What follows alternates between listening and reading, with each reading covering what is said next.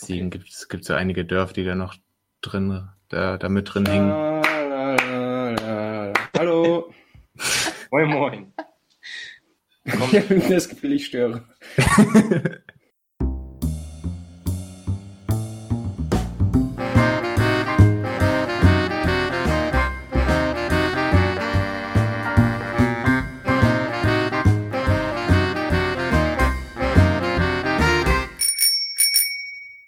Hallo und herzlich willkommen zu Laufen, liebe Erdnussbutter, Folge Nummer 80. Wir haben heute nicht nur den wunderbaren Niklas dabei. Grüße schon mal an der Stelle. Hallo Niklas.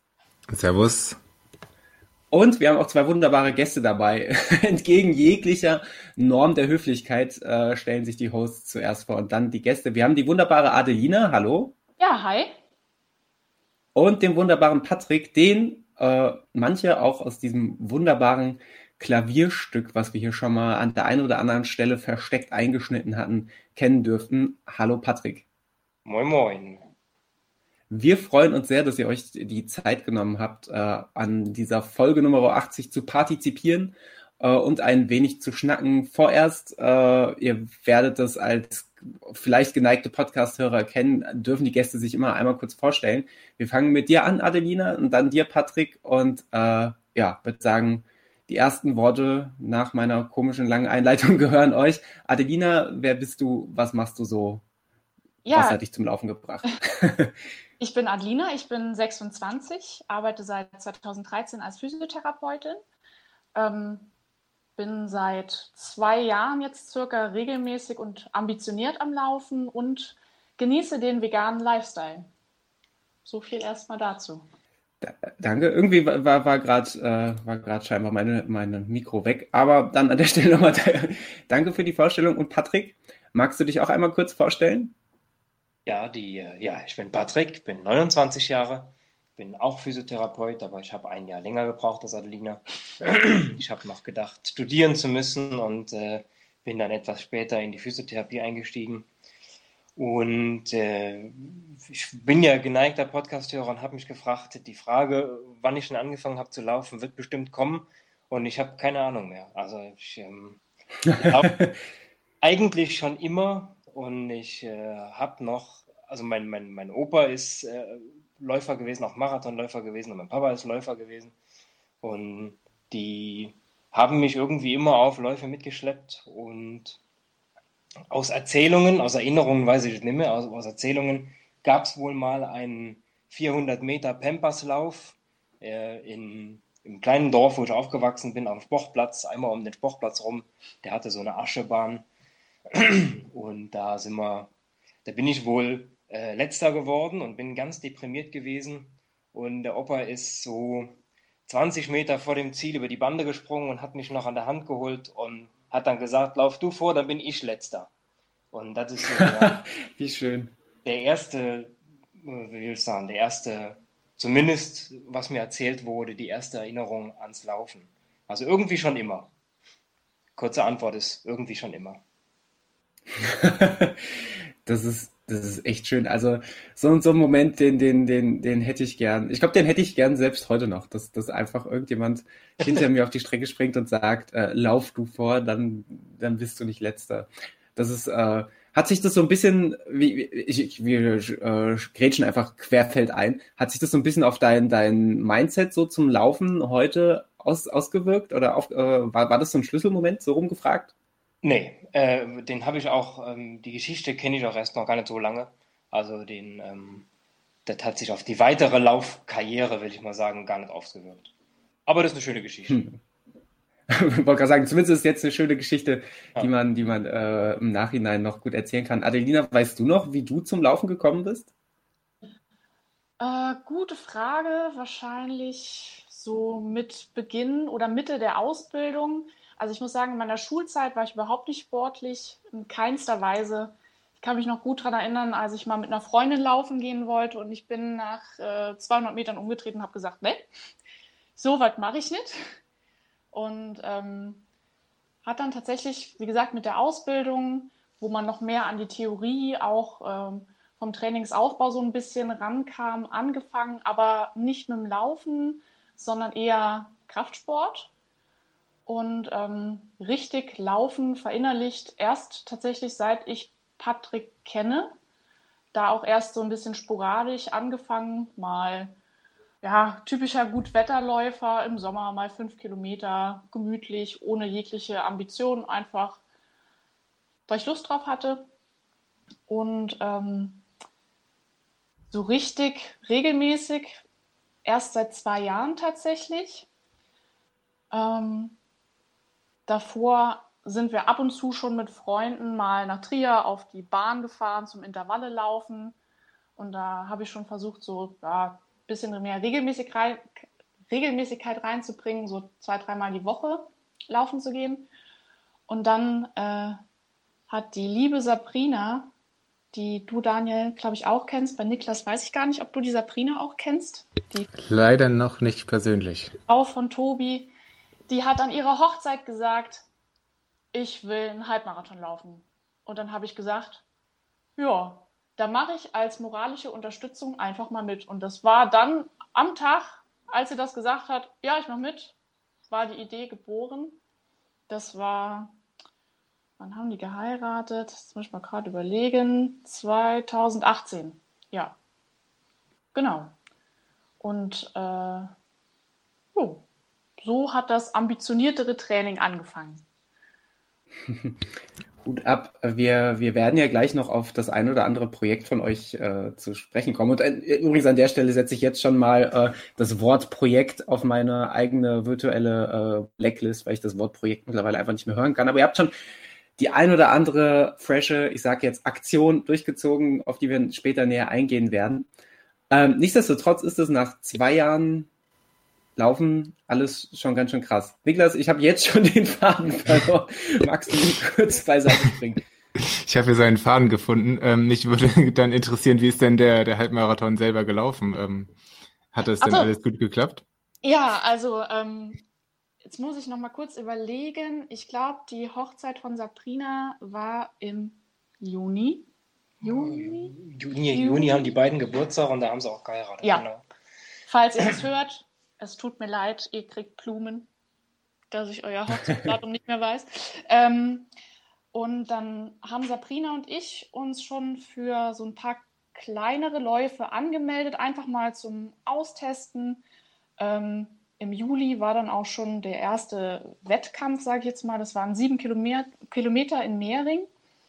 Äh, war auch kein flacher Lauf, da waren schon 350 Höhenmeter mit bei. Also die Trail-Richtung war schon von Anfang an wie in die Wiege gelegt eigentlich von unserem Laufstart. Ähm, danach waren zwölf Kilometer Lauf dran im August. Das war der Hunsbuckel Trail. Sehr zu empfehlen, sehr, sehr schöner Lauf. Und dann wollten wir eigentlich im Oktober bei einem 15 Kilometer Lauf mitmachen, aber da hat Sabrina mich hängen gelassen, aber aus dem schönsten Grund, den es geben kann, weil sie schwanger wurde.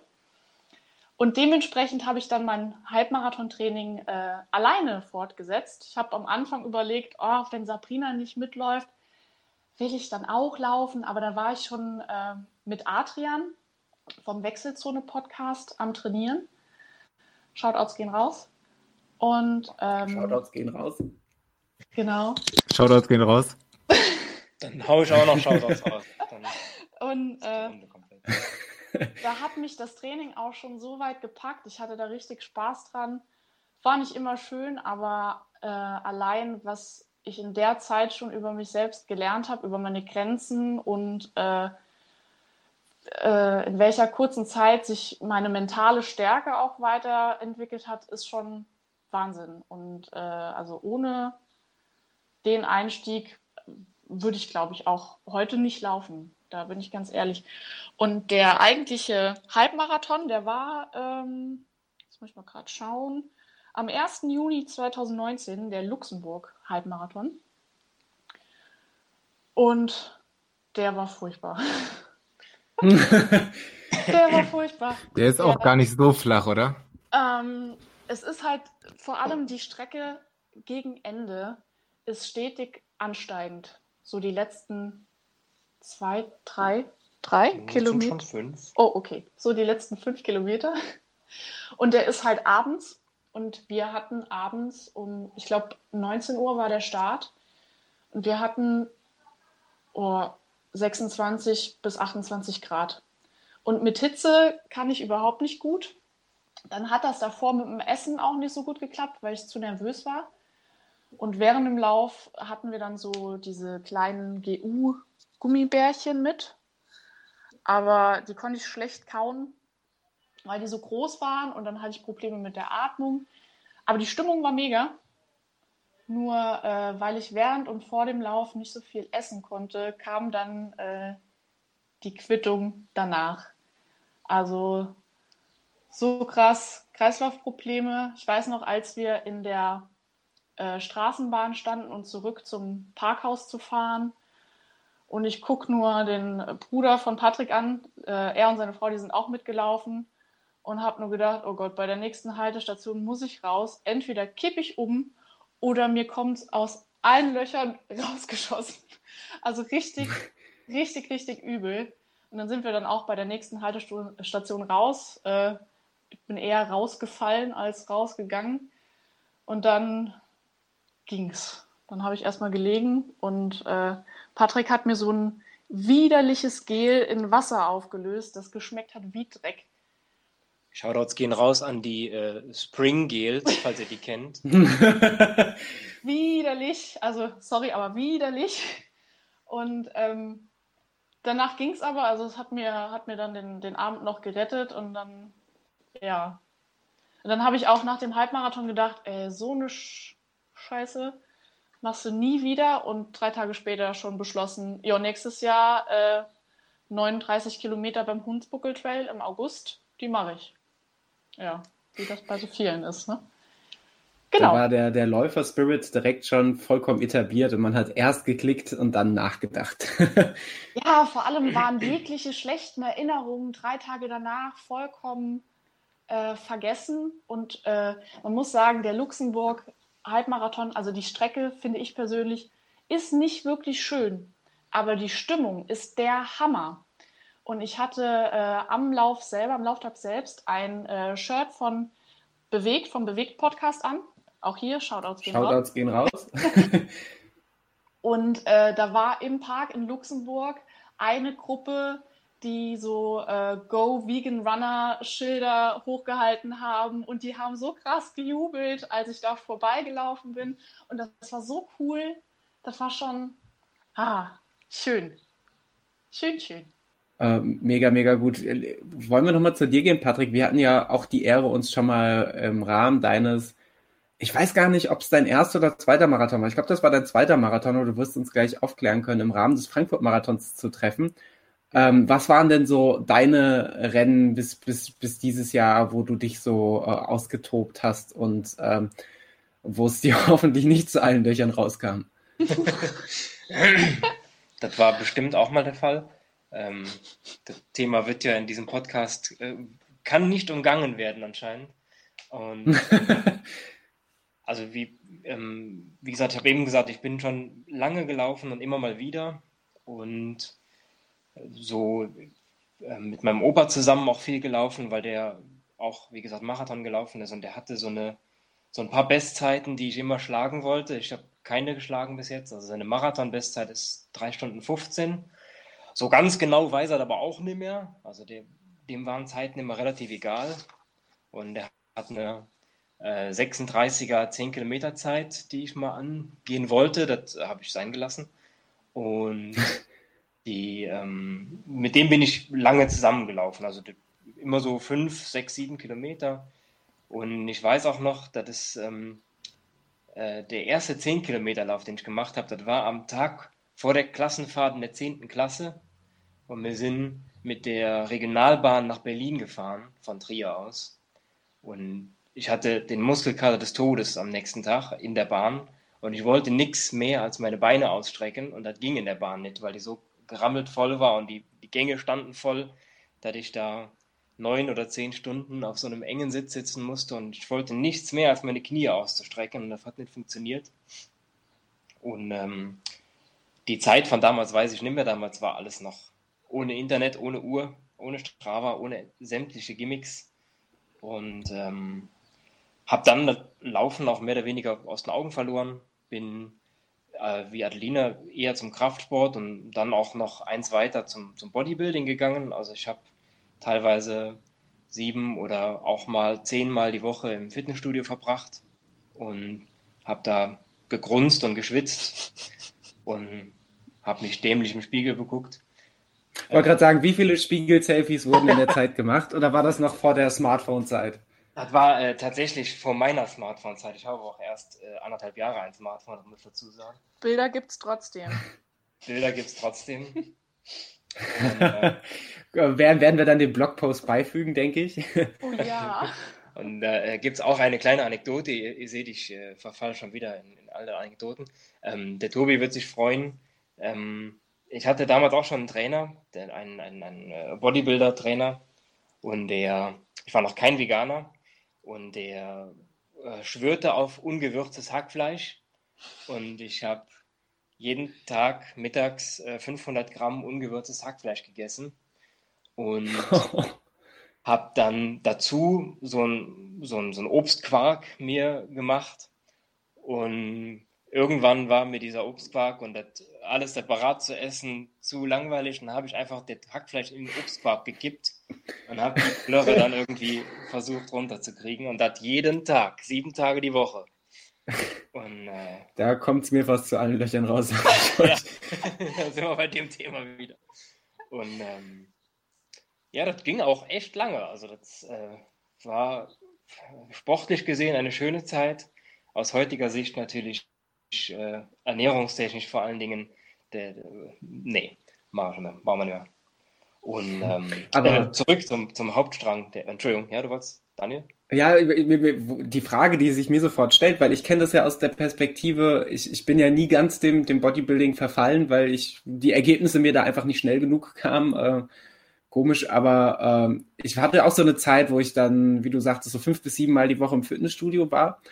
Äh, und manchmal heute denke ich so ganz sehnsüchtig an die Zeit zurück. Und ich glaube, jetzt unter dem Wissen, dass man, also oder unter der Prämisse, dass man sich jetzt vegan ernährt, würde man die Sache ja wahrscheinlich ganz anders und vielleicht auch wieder, auch, vermutlich auch, auch mit der, mit der, mit der Reife äh, viel sinnvoller angehen. Wie, wie geht's dir dabei? Hast du manchmal nochmal so Gedanken, dass du sagst, jetzt doch mal mit, mit, mit einer vernünftigen Ernährungsweise und ohne, äh, Schweinehack, Früchtequark äh, das Ganze nochmal angehen oder erfüllt dich das Laufen so, dass du da keine, keine Vermissung Richtung McFit hast?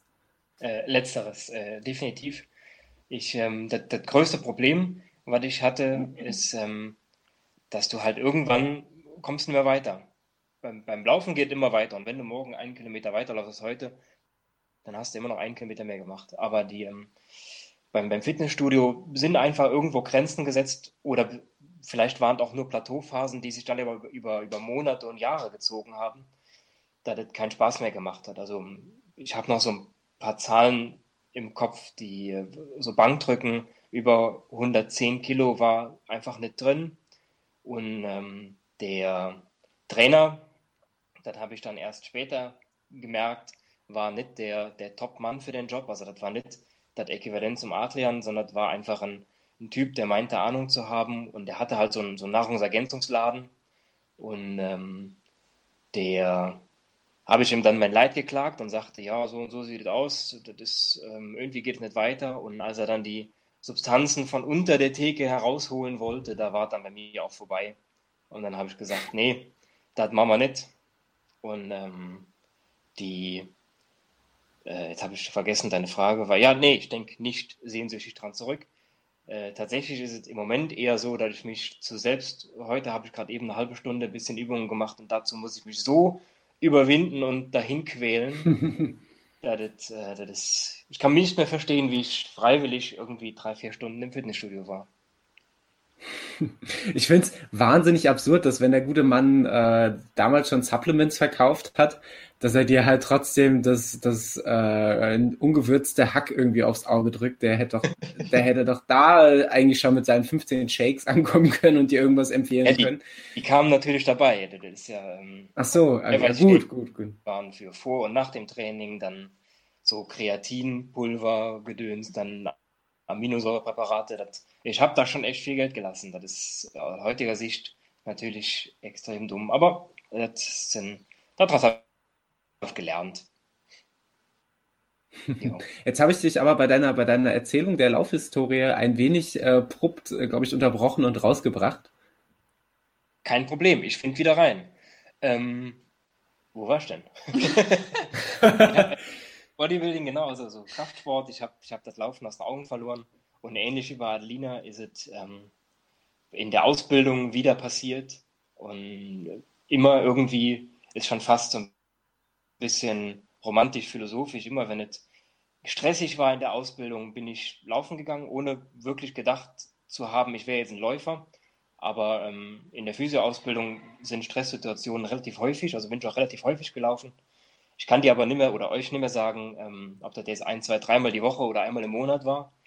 Die, ähm, ich hatte so eine Runde, die ich gelaufen bin, da habe ich eine halbe Stunde für gebraucht, dreiviertel Stunde. Ich weiß auch nicht, wie viele Kilometer das waren, die wollte ich immer mal wieder ablaufen. Ähm, ich hatte noch keine Uhr, hatte noch keine Tracking-Methoden und ähm, bin dann, wie gesagt, da meine Strecken gelaufen, ohne irgendein Ziel. Der, der Opa war auch mittlerweile in einem Alter, wo er nicht mehr gelaufen ist, also der konnte nicht mehr mitlaufen. Und äh, nach der Ausbildung oder im letzten Ausbildungsjahr, glaube ich, war es, da kam mein Bruder dann und sagte, ähm, kannst du mir mal zeigen, wie man läuft? Äh, ich will ein bisschen abnehmen. Also wie man, wo du immer läufst, wie man läuft, wusste er glücklicherweise. Und ähm, haben dann in einem angrenzenden Waldstück in einem Heimatdorf, da ist eine schöne Runde, die auch der Opa immer gelaufen ist früher. Und der wusste jeden Stein, welcher Kilometer wo markiert wird. Und ähm, die sind wir dann einfach, die war zwei Kilometer die Runde und die sind wir am Anfang einmal, irgendwann zweimal und irgendwann ein paar Mal gelaufen bis wir dann so acht oder zehn Kilometer war unsere Standardrunde. Und wir sind dann jede Woche immer diese Runde, immer sonntags, einmal die Woche. Haben uns gewundert, warum das irgendwie nicht leichter wird. Von Trainingswissenschaft hatte ich noch nicht so viele Ahnung und von Periodisierung vom Training sowieso noch nicht. Und ähm, dann äh, 2016 der, war wieder der Opa, der, der, der tonangebende der hat dann irgendwann gesagt, ihr mit eurem 10 Kilometer, ihr geht mal auf den Sack, wir machen jetzt mal einen Halbmarathon. und dann hatte er erst mit dem Fahrrad nebenher gefahren und hatte eine Flasche zu trinken dabei und dann sind wir einen Halbmarathon gelaufen an dem Tag und waren sehr glücklich, dass er geklappt hat. Und fortan von dieser Woche sind wir Halbmarathon gelaufen. Jede Woche, einmal im Woche, einmal pro Woche, sonntags Halbmarathon. Immer so, Zeiten weiß ich da auch nicht mehr, immer noch nicht getreckt ähm, ich sag mal so rund zwei Stunden werden das gewesen sein, zweieinhalb vielleicht. Und ähm, dann kam der Tobi, der Tobi Steffken, und auch da Shoutouts an ihn. Die, Shoutouts. Ähm, 2017 war der erste Hubut, der erste Hunsbuckel-Trail, der ist bei, bei Kastellaun in der Nähe, sehr schöner Traillauf. Und der Tobi hat gesagt, ich will 2018 Marathon laufen und der Hubut, der wird meine, meine Generalprobe. Das sind 39 Kilometer und 800 äh, Höhenmeter, 700 Höhenmeter und ähm, hast nicht Lust mitzulaufen. Und ich war gerade irgendwie drei oder vier Halbmarathons gelaufen, das lief ja ganz gut. Und dann habe ich gesagt, ja klar, mache ich. Und was soll schon schief gehen, wenn man 20 Kilometer macht, dann macht man ja auch 39. Und ähm, mit der Einstellung bin ich dann auch da rein. Und dann sind wir den gelaufen. Das ging okay gut. Ich bin ins Ziel gekommen, sagen wir mal so äh, bisschen was über fünf Stunden. Und mein Bruder ist auch mitgelaufen und wir waren nicht die Letzten. und die, ähm, ja, und dann 2018 ging es dann wirklich mit dem richtigen Training los. Da war eigentlich Frankfurt, wie du eben gesagt hast, ähm, sollte der erste Marathon werden. Hatten wir aber durch, wir haben gut trainiert und wir hatten uns gut gefühlt. Da haben wir den Luxemburg-Marathon, den Adelina dann ein Jahr später als Halbmarathon gelaufen ist, den sind wir 2018 als Marathon gelaufen. Auch da, also genau was Adelina gesagt hat, die Stimmung ist der Wahnsinn.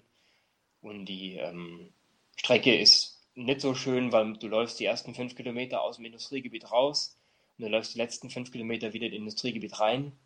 Und ähm, ja, dann sind zehn Kilometer halt schon mal dabei. Äh, ein Viertel der Strecke ist schon mal nicht schön.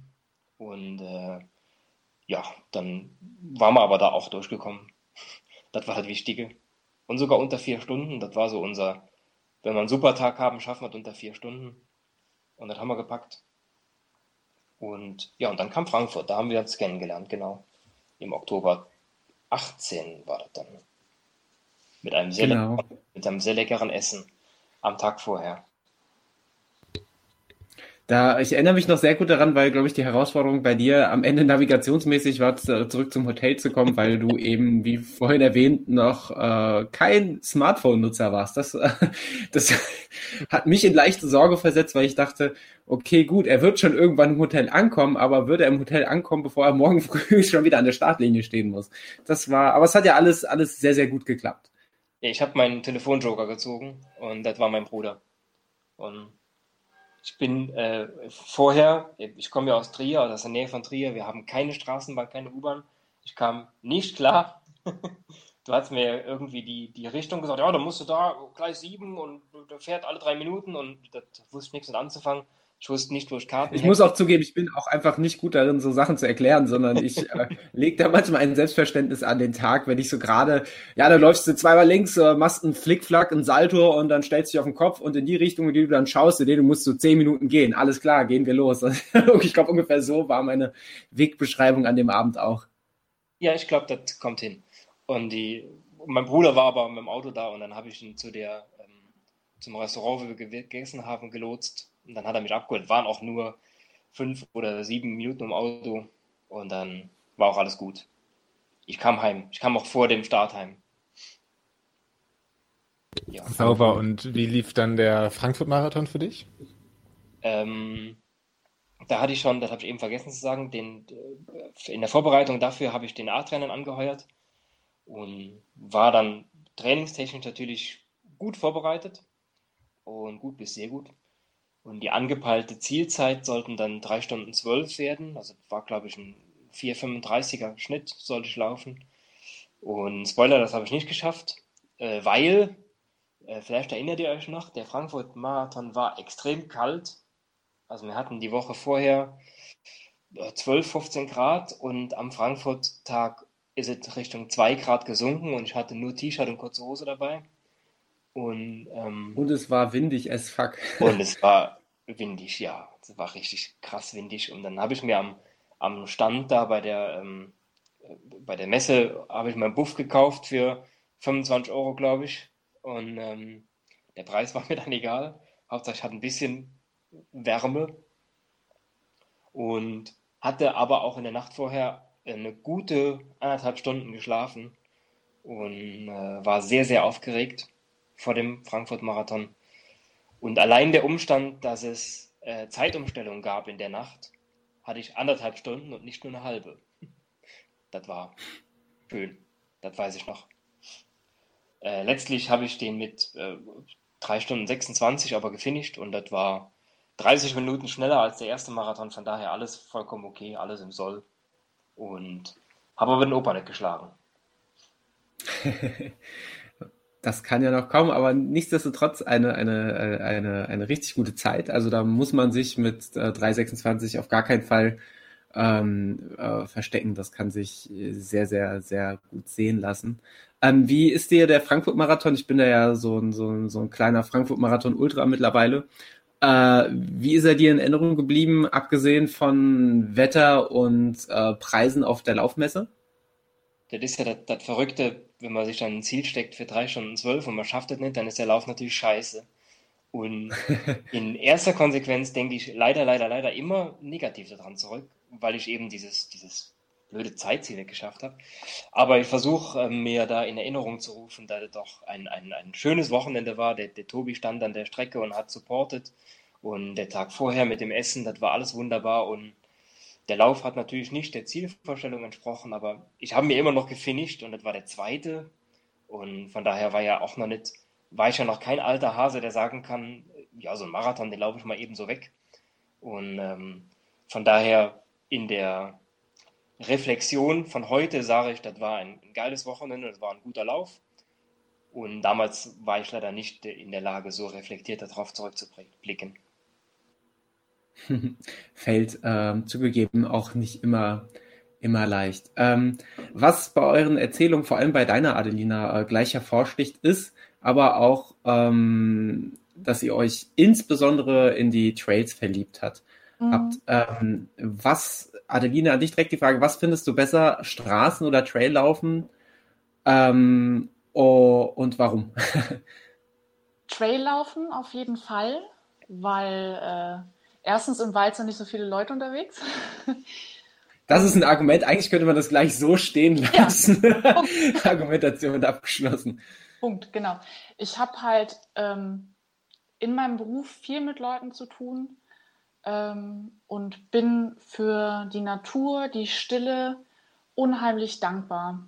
Und das habe ich jetzt auch in den letzten zwei Jahren äh, sehr zu schätzen gelernt.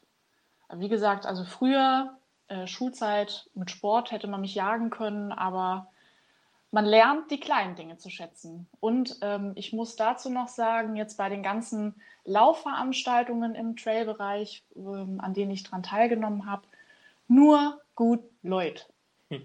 nur gut Leute.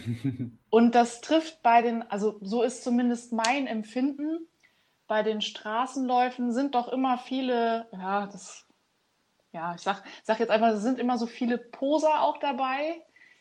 Und ähm, das hat mir nicht so zugesagt. Und ich kann mich noch gut erinnern, ähm, jetzt muss ich mal gerade überlegen, wann war das denn? Letztes Jahr, da waren wir äh, bei einem Traillauf im Saarland, bei der, was war der? Hartfüßler? Hartfüßler. Hartfüßler. Und da geht es eine Halde hoch, die Viktoria-Halde.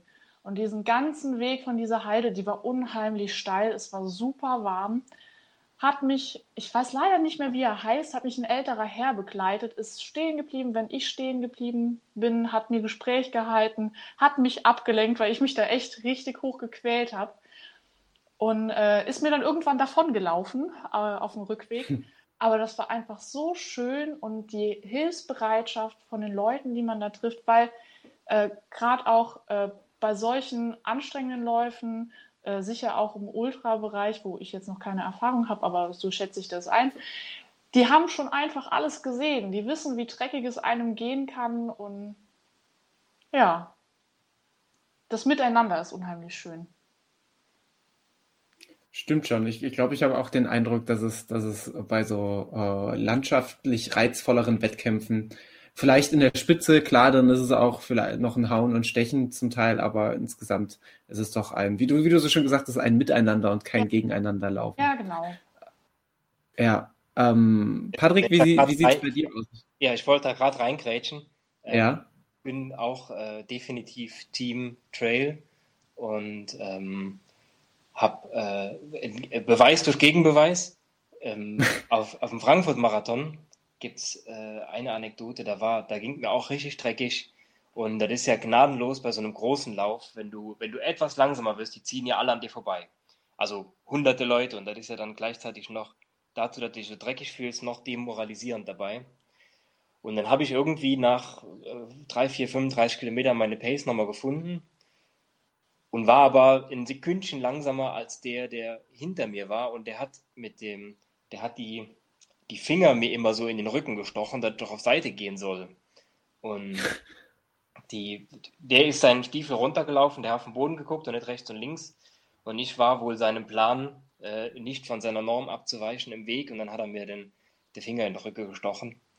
Und da bin ich auch auf Seite gegangen. Aber das, ich denke so, als Gegenbeweis zum Trail, das wird ja am Trail nicht passieren. Wenn du da wenn du da ein bisschen, wenn du vorbeigehst, dann sagst du, ähm, äh, kann ich gerade vorbeiziehen, dann lässt dich jeder vorbei. Oder wenn jemand schneller ist als du, dann lass ich ihn vorbei. Und das ist das Schöne. Also wie Adeline schon gesagt hat, die, die Gemeinschaftlichkeit, das auf unserem Niveau, du hast gesagt, ne, in der Spitze wird es auch anders aussehen, aber auf unserem Niveau ist das einfach ein schönes, ein schönes Miteinander. Ist, ich, ich, ich komme da gerade gar nicht so ganz drauf klar. Also äh, wieder, wieder was gelernt. Scheinbar scheint für den einen oder anderen Marathonläufer äh, der Zeigefinger das Äquivalent zum Fernlicht zu sein. ja, das ist, genau. ist ja unglaublich. Ich also, habe gerade heute die, die Regeln vom äh, Hamburg-Marathon gelesen, der jetzt im September tatsächlich nachgeholt werden soll, Corona zum Trotz. Ähm, da darf jetzt nur noch mit Überholabstand, äh, also mit Abstand überholt werden, so rum ähm, vielleicht führt das dann ja zu mehr, mehr Freundlichkeit und, und Nettigkeit bei den Straßenmarathons. Dann kannst du dir wenigstens anzeigen, wenn er dich berührt.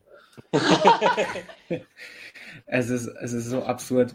Ähm, aber ich, ich, ich finde es auch, ich, ich denke gerade drüber nach und selbst beim ersten Straßenlauf, irgend so ein dabbiger Zehner auf, irgendwo auf dem Dorf, den ich gelaufen bin vor, boah, ich glaube, es sind mittlerweile schon fünf Jahre, äh, selbst da ist, ist in dem Tempobereich, wo ich unterwegs war, das war damals, glaube ich, irgendwas um die 48, 49 Minuten am, am Start, wie am Ziel, wurde in den Kurven dermaßen geschubst und, und gestochert und äh, gut, Zeigefinger habe ich nicht gespürt, aber es ist einfach, es ist einfach absurd. Und wenn ich dann so, mein, mein erster Trail war, glaube ich, der Pfalz Trail, wenn ich, wenn ich daran denke, ähm, das war doch irgendwie eine andere Welt, obwohl die Strecke auch ziemlich voll war. Verrückt. Äh, Patrick, einen großen Lauf hast du es, glaube ich, noch verschwiegen oder bin ich einfach nicht aufmerksam genug? Hast, hast du schon vom Zugspitz Ultra Trail erzählt? Da bin ich noch nicht hingekommen. Ich war erst 2018. du hast einfach äh, schon zu viel, zu viel erlebt. Zu viel erlebt in meinen jungen Jahren. Äh, äh, ja, ja, ich habe auch mal äh, Zugspitze, Zugspitzluft geschnuppert. Letztes Jahr, äh, ziemlich genau vor einem Jahr. Äh, Im Juni die, sind wir die, die kleine Runde auf, auf der Zugspitze gelaufen, die 66. Und ähm, der war hart. da habe ich das erste Mal vor Erschöpfung geweint und geschrien und geflucht gleichzeitig. Vor allen Dingen den Tobi, der dabei war, der musste das aushalten. Und äh, der war. Äh, hast du, hast, bist du mal Zut gelaufen, irgendeine Distanz oder einer? Nee, Niklas, du nicht. Das nee. Beide nicht. Ich, ich, leider auch nicht. Von der Wechselzone äh, sind welche gelaufen. Ja, die, genau, der, der, der Lukas ähm, ist dem mitgelaufen letztes Jahr. Ich dachte, einer von euch wäre auch da. Hab ich vergessen, hab verwechselt. Ähm, du hast irgendwie äh, 55 Kilometer in den Knochen und dann kommt die, der letzte große Anstieg 1000 Höhenmeter am Stück auf 5 Kilometer und das hat mir wirklich alles, was es gab, hat es mir abverlangt. Ja. Das war doch letztes Jahr auch dieses, dieses Rennen, wo was, was so besonders in der, äh, im Schuss der Social Media Empörung stand, weil es ja, glaube ich, diese Streckenverkürzung auf der Hauptdistanz äh, gab, oder? Genau, es gab eine, gab eine Unwetterwarnung und dann haben sie den 100er und den 80er abgesagt und haben alle auf die 60er geladen, auf die 60er Strecke geladen. Dann sind wir in zwei Startblöcken gestartet, weil so viele Teilnehmer da waren. Und ähm, äh, ja, das hat, wie ich finde, na, gut, ich bin keine, ich habe nicht, ich habe für die 60 trainiert, bin die 60 gelaufen. Ich denke, ich wäre auch enttäuscht gewesen, hätte ich für 100 trainiert, dann wäre 60 gelaufen. Aber teilweise, wie das sich da geäußert wurde, das war wirklich äh, nicht schön. Jetzt auf Social Media bezogen. Mhm. Ähm, dann nichtsdestotrotz habt ihr das ja, habt ihr das ja sauber geschafft, du und der Tobi. Ähm, oh, natürlich die große Frage, kommen irgendwann die 100 plus beim ZUT oder äh, auf lange Sicht, auf kurze Sicht oder hast du erstmal andere Sachen, die, die, die dich reizen? Sind, sind dies der, der große ZUT oder was es da so an äquivalenten Läufen gibt, ist das noch um too much? Äh, die Distanz nicht, die Distanz schwebt mir schon vor. Also ich will, ähm, jetzt gerade ich ein bisschen vor, wenn alles gut geht, äh, dieses Jahr die 100 knacken. Und, äh, aber nicht alpin. Also ein alpinen 100er, da wird noch, wenn überhaupt, ein bisschen Zeit ins Land gehen. Und äh, mhm.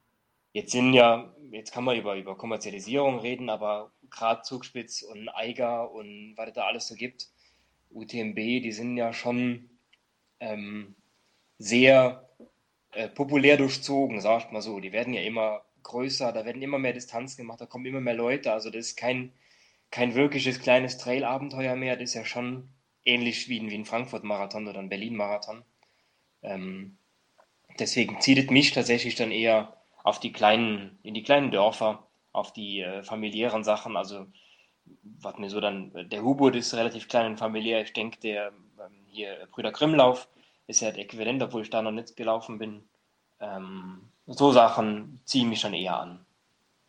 Mhm. Ich glaube, bei euch in der Gegend ist ja, glaube ich, dieser, dieser Hartfüßler e.V. oder so, glaube ich, ziemlich umtriebig, was das Organisieren von, von, von kleinen, aber feinen Trail-Veranstaltungen, äh, glaube ich, zumindest im Saarland.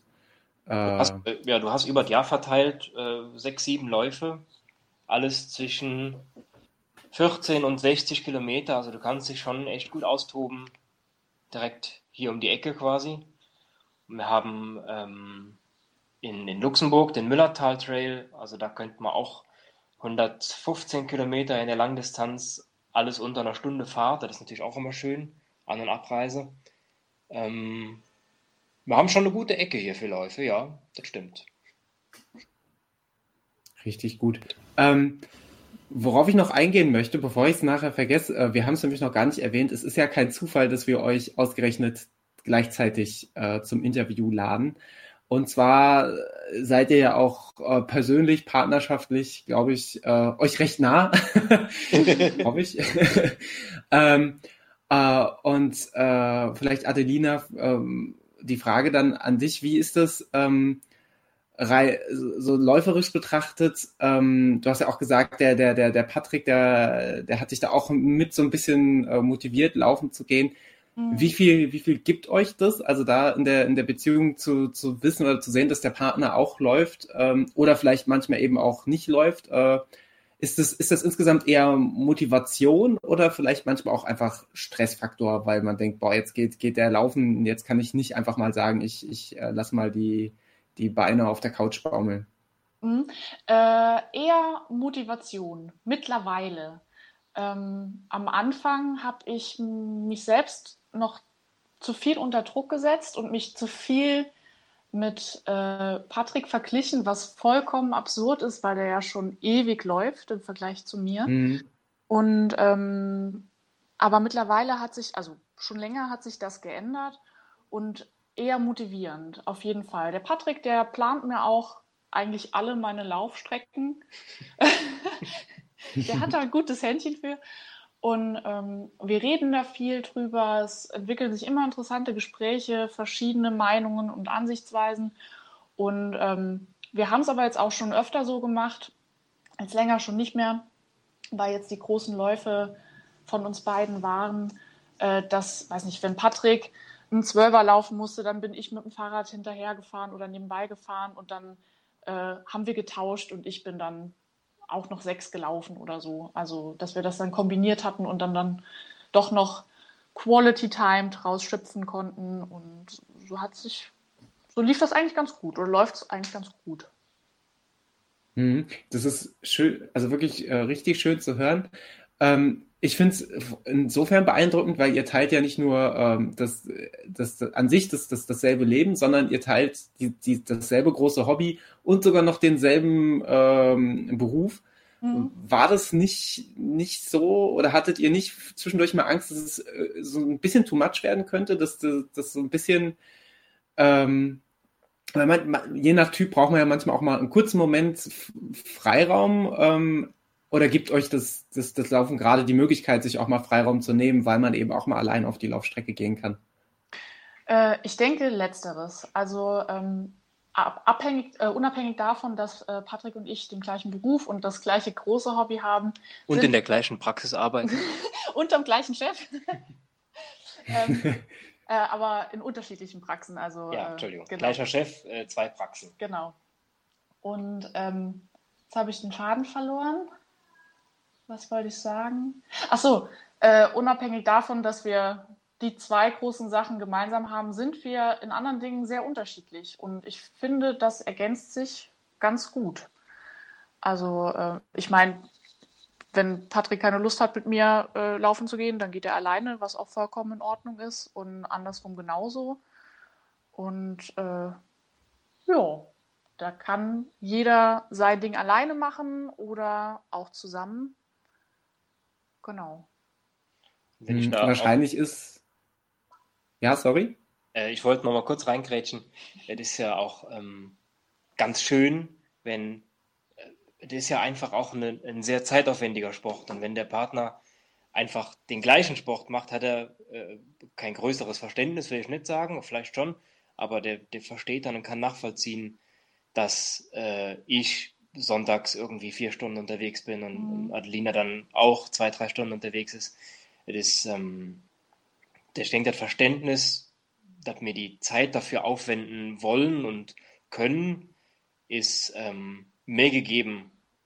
weiß ich nicht, weil ich keine andere mhm. Erfahrung habe, aber ist bei uns auf jeden Fall sehr gut gegeben, dass äh, wenn ich sage, ich gehe jetzt meine Runde laufen, dann sagt Adelina nicht, oh, jetzt bleib aber schön hier bei mir, ich will jetzt hier auf der Couch sitzen. und äh, das, das, passiert eigentlich nie. Manchmal passiert das und dann gehe ich auch nicht laufen, dann ist das auch vollkommen okay.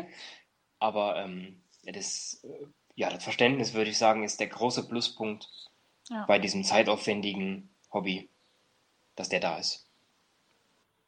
Ja, also ich, ich, ich denke, äh, ich sehe das, ich sehe das genauso wie, wie, wie ihr tatsächlich und ich denke, der, äh, ich glaube, der große Schlüssel zu dem Ganzen ist neben dem gegenseitigen Verständnis, glaube ich, auch einfach die, die Offenheit, dass man eben auch mal sagt, äh, ich will heute meinen Zwölfer vielleicht mal ohne Fahrradbegleitung laufen, weil ich einen Kopf frei kriegen will oder, äh, oder auch eben man sagt, wie du, wie, wie du gerade sagst, Patrick, äh, hey, heute ist echt Kacke, äh, magst du nicht mal lieber mit mir auf der Couch bleiben? Ich glaube, wenn man das so offen kommuniziert und sie dann auch mal bereit ist, gegenseitig einen Schritt aufeinander zuzugehen oder vielleicht auch einen Schritt auseinander sich zu entfernen, ähm, ich glaube, dann, dann kann man das, äh, kann das ein echt, echt toller Mehrgewinn sein. So klingt es auf jeden Fall auch bei euch. Mhm, ja.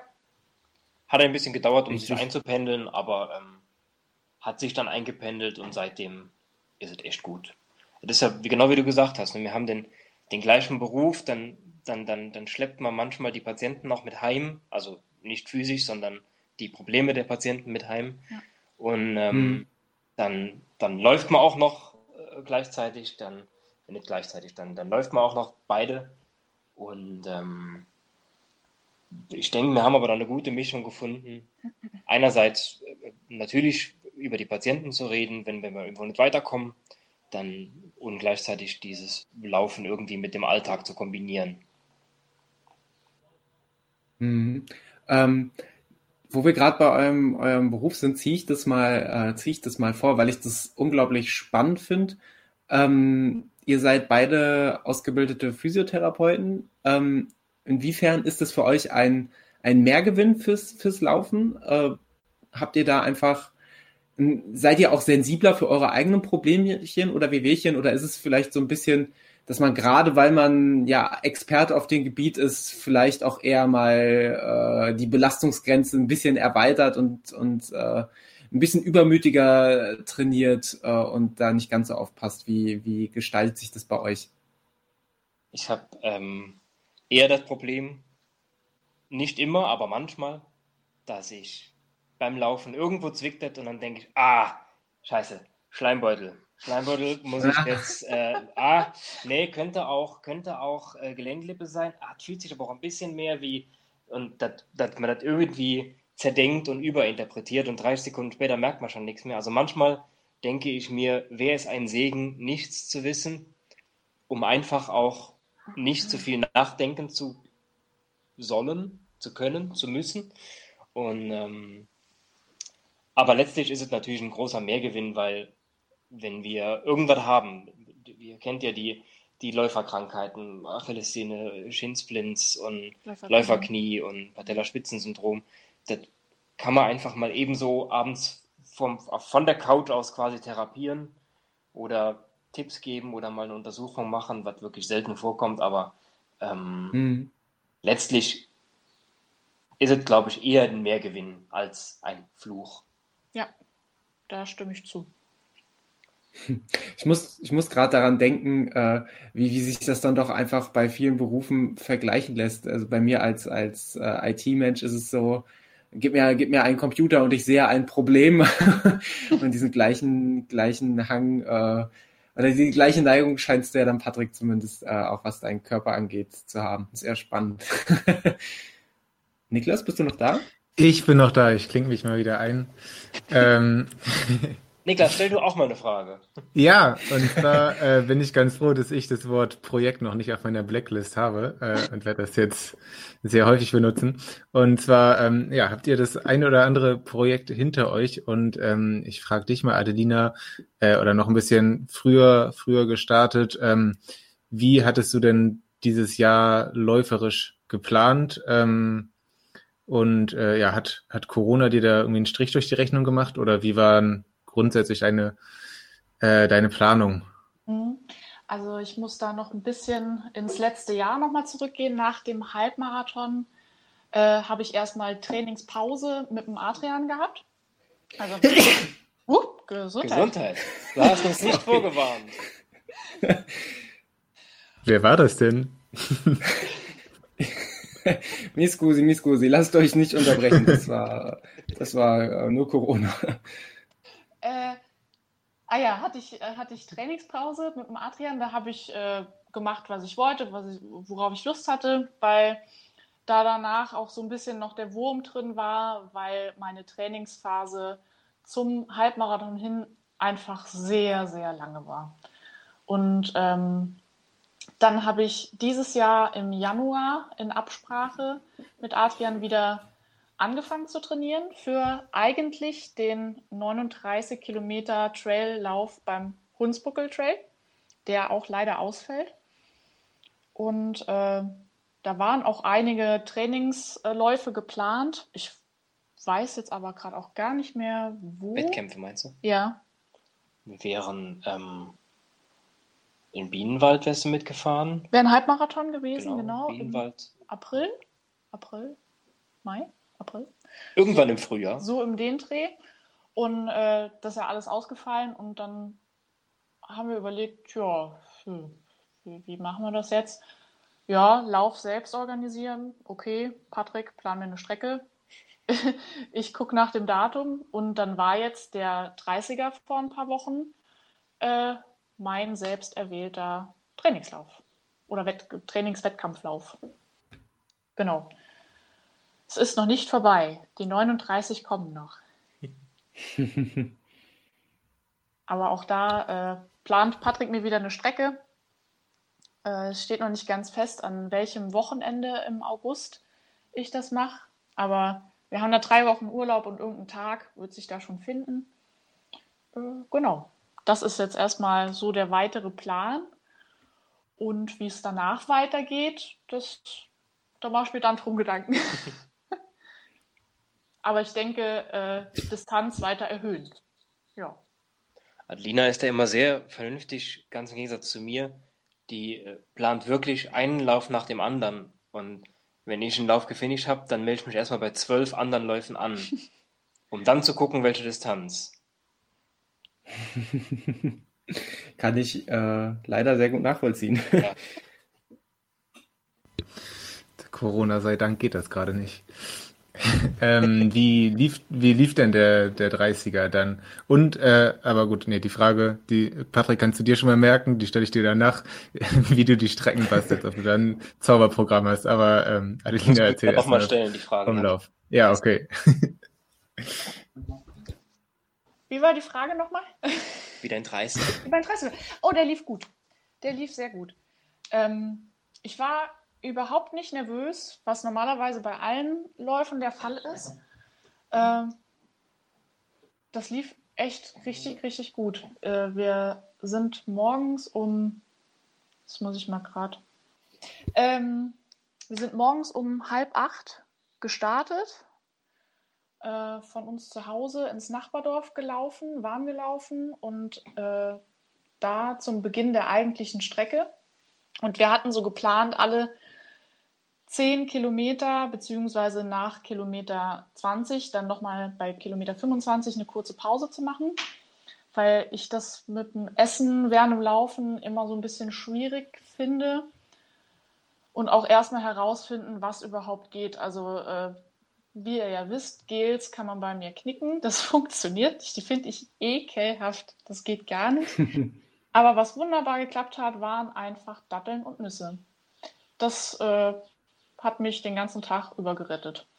Und ähm, das lief echt, ja, das lief echt gut. Ich muss gerade nochmal zurückdenken. Es ist schon so lange her gefühlt. Ähm, bei der ersten Pause nach Kilometer 10 ähm, hatte ich dann so ein kleines Tief, weil ich habe den großen Fehler gemacht und ich habe mich auf die nächstbeste Bank gesetzt obwohl es eigentlich so vom Gefühl her richtig gut lief und ich hätte auch noch weiterlaufen können. Ich hätte eigentlich keine Pause gebraucht, aber da habe ich mir gedacht, ja, sei besser vernünftig, nicht, dass du dann irgendwie bei Kilometer 20 dann in den Seilen hängst, weil du noch nichts gegessen hast. Und das hat dann auch so zwei, drei Kilometer gedauert, bis ich dann wieder so langsam reinkam. Und dann war es einfach nur schön. Klar war es zwischendurch echt anstrengend, gerade äh, die Steigung, da waren ein paar echt steile ähm, Streckenteile dabei. Aber ich war super gut gelaunt. Irgendwann war ich auch an einem Punkt, wo ich äh, den Themensong der Gummibärenbande gesungen habe und fröhlich vor mich hin gekichert und gelacht. Also die Stimmung war super. Und dann, ähm, weil wir schon zu Hause gestartet haben, das war nicht der eigentliche Streckenbeginn, wurde, äh, wurde ich ein bisschen früher fertig. Wir sind dann, ähm, ich glaube, acht Kilometer vorm eigentlichen Ziel rausgekommen und äh, 50 Meter vor der 30 sind mir schon die Tränen hochgekommen, weil ich einfach so unfassbar glücklich war. Ich, nicht, es, ich es einfach nicht glauben konnte, dass ich 30 Kilometer gelaufen bin und ich habe geheult wie ein Schlosshund und habe mich gefreut und äh, Wahnsinn. Aber ich muss auch noch sagen, es wäre noch Luft nach oben da gewesen. Also ja, aber in dem Moment, wenn man sieht, ah, nur noch 50 Meter bis zu 30, dann äh, läuft man auch nicht weiter. wenn die 30 das Ziel waren. Und äh, Patrick ist dann mit dem Fahrrad vor, der ist dann nach Hause gefahren und wollte das Auto holen und mich dann abholen. Äh, und ist dann nochmal rumgekommen, weil er hat erstens den äh, Haustürschlüssel vergessen und hat dann noch im Rucksack gekramt und eine wunderschöne, selbstgeschnitzte Medaille hervorgeholt für meinen ersten 30er. Und dann sind wirklich nochmal alle Dämme gebrochen. Also ja, ich habe ausschließlich positive Erinnerungen an den 30er und das möchte ich nochmal. Ja. Echt, echt super schön. Ähm, ich finde es übrigens, ähm, wir, wir neigen ja hier in dem Podcast auch ständig davon, von irgendwelchen Sachen zu reden oder äh, Achtung, böses Wort, Projekten, die äh, unter, immer so klingen wie höher, weiter, schneller. Mhm. Ähm, aber äh, dieses dieses, äh, was man bei Strava immer sieht, dieses alle, alle laufen plötzlich 100, 150, 200 Kilometer. Mhm. Das ist so, so irreführend, weil äh, für einen persönlich kann es auch der Zehner, der Zwanziger oder in deinem Fall der, der 30er sein, der so für so einen Gefühlsausbruch und für, für so eine Freude und für einfach so ein, ich glaube unterm Strich und ich hoffe, ich fasse das für dich zusammen, gut zusammen, einfach für so einen schönen, einfach wunderschönen Tag mit, mit wundervollen Leuten ähm, sorgt, äh, da geht einem beim Zuhören auch einfach das Herz auf. Ja, also ich, man muss sich ja auch immer wirklich nochmal vor Augen halten, egal wie weit man jetzt läuft. Ey, zehn Kilometer, das hat echt viel. Also, das ist schon krass. Das sind zehn Kilometer. Ne? Und äh, ich finde, äh, wenn man so weite Strecken läuft oder auch äh, durch Gespräche mit Patrick erfahren, wenn dann äh, auch die Marathongrenze überschritten wird. Man verliert so leicht den Bezug zu der, der, der Strecke. Also auch wenn er dann sagt, ah ja, ich gehe mal gerade irgendwie am Samstag einen Halbmarathon laufen, da denke ich mir immer, ja, mal gerade so. Und äh, ich versuche mir das immer wirklich vor Augen zu halten, boah, du hast jetzt schon zehn Kilometer, jetzt noch zehn Kilometer. Und dann nach den nächsten zehn Kilometern denke ich mir, boah, krass, du bist jetzt schon so weit unterwegs und äh, dir tut nichts weh, du fühlst dich gut. Und ich muss auch dazu sagen, mir geht es nicht um Zeit. Äh, ich habe mal versucht, auf Zeit so ein bisschen zu trainieren. Mich persönlich setzt das zu viel unter Druck und macht mich nicht froh. Mhm. Und ähm, habe dann für mich beschlossen, ah ja, dann guckst du einfach mal, wie weit du laufen kannst. Hm. Ist ja auch einfach eine goldene, eine, eine unfassbar wichtige Erkenntnis, äh, die, glaube ich, womit sich viele schwer tun, zu sagen, ähm, ich muss nicht auf Zeit laufen, wenn mir das nichts gibt. Also es gibt kein Gesetz, dass die Läuferschaft oder dass du nur dann Läufer bist, wenn du, wenn du auf Bestzeiten trainierst, sondern wir laufen alle, weil wir Spaß dran haben. Und dann lass uns doch genau das tun, was uns Spaß macht. Und wenn es dir Spaß macht, zu versuchen, 10 Kilometer unter 36 Minuten zu laufen, dann ist das genauso geil, wie wenn du versuchst, an an deine, äh, an deine Distanzgrenze zu gehen oder keins von beiden, sondern weil du vielleicht zweimal die Woche rausgehst und du Laufen einfach toll findest und das ein geiler Ausgleich ist. Äh, ich finde, da neigt, glaube ich, ein Großteil der Läuferschaft, so schön die Community auch ist, manchmal neigt man, und da nehme ich mich selbst nicht raus, so also ein bisschen zu sehr dazu, so elitär zu sein, zu sagen, ach, der, der, der läuft ja nur seine äh, 20, 30 Minuten und das ist ein Gedanke, der nicht kommen darf, weil das sind einfach 20, 30 Minuten, die andere vielleicht auf der Couch verbringen. Es ist einfach, ja. ja. Ich weiß gar nicht, worauf ich hinaus wollte. Ich glaube, ich wollte einfach nur sagen, dass äh, das Laufen schön ist. das ist dir gelungen. Und ähm, ich habe gerade deinen Strava-Lauf offen von dem 30er und das habt ihr auf jeden Fall auch richtig schön in Fotos festgehalten, diese äh, Fröhlichkeit, von der du erzählt hast, die du auf der Strecke ja, man hattest. ja, da sieht man dich das Gummibärchen-Bandenlied singen quasi. ähm, Patrick, an dich die Frage. Du warst ja auf dem Fahrrad dabei. Wie war es? Äh, wie für dich? Und äh, jetzt habe ich meine Frage von von vorhin gleich noch mit dabei. Ähm, ja, wie hast du die Strecke ausgekundschaftet? Äh, ich fange mit der Reihe nach mit Frage 1 an. ähm, de, ich bin, ich fahre unheimlich ungern Fahrrad. Und auch wenn ich, äh, auch wenn ich mit, mit, mit, dem Fahrrad relativ häufig auf die Arbeit fahre, je nach Hausbesuchslage, äh, pendel ich.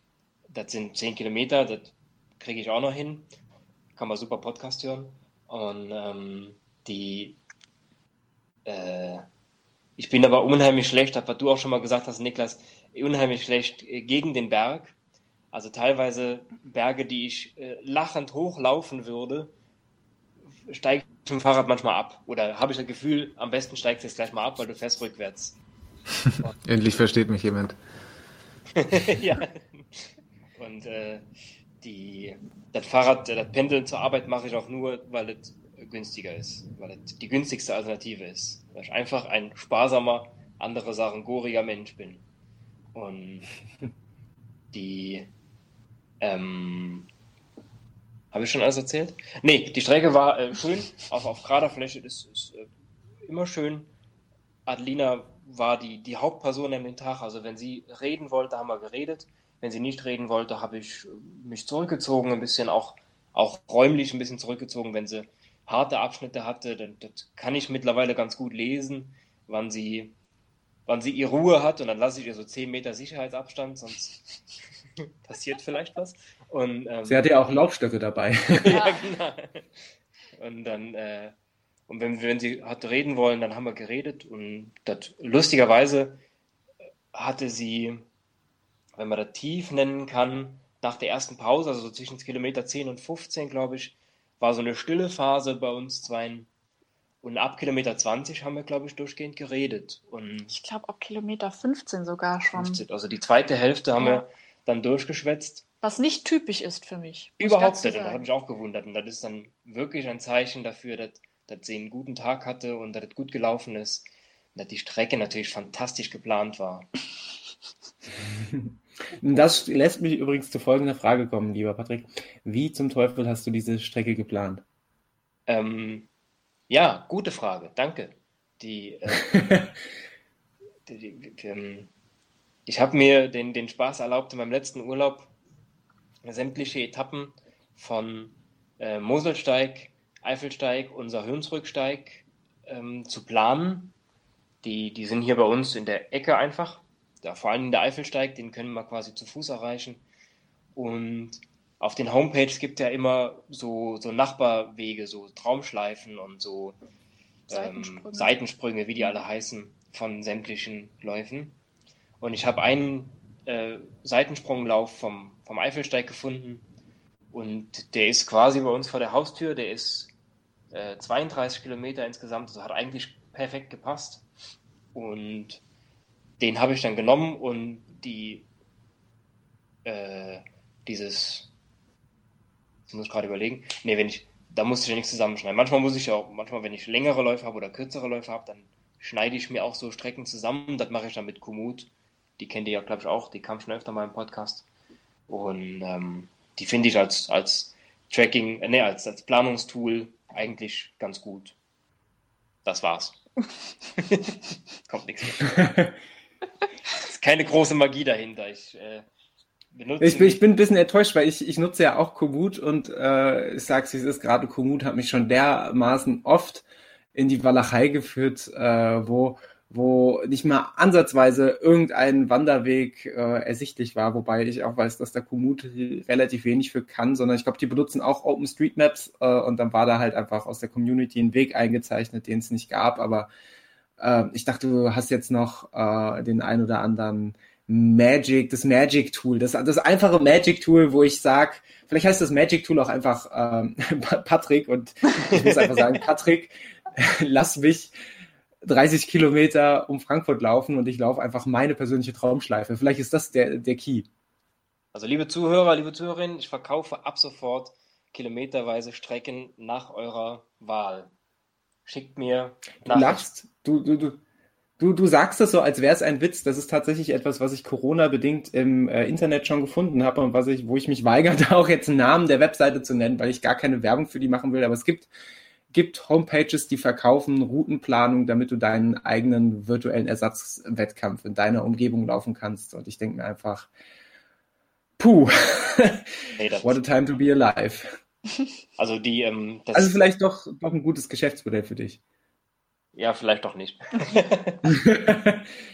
die, ähm, das ähm, Geheimnis ist wirklich, äh, ich, ich, ich, ähm, äh, ich verlasse mich auf die, auf die Homepages von Eifelsteig, Hunsrücksteig lade mir die GPX-Dateien runter, jetzt wird es kompliziert, lade die in Komoot hoch, verändere die dann so, dass ich eine Strecke habe, die ich, die, die, die der Kilometerzahl entspricht, die ich laufen soll.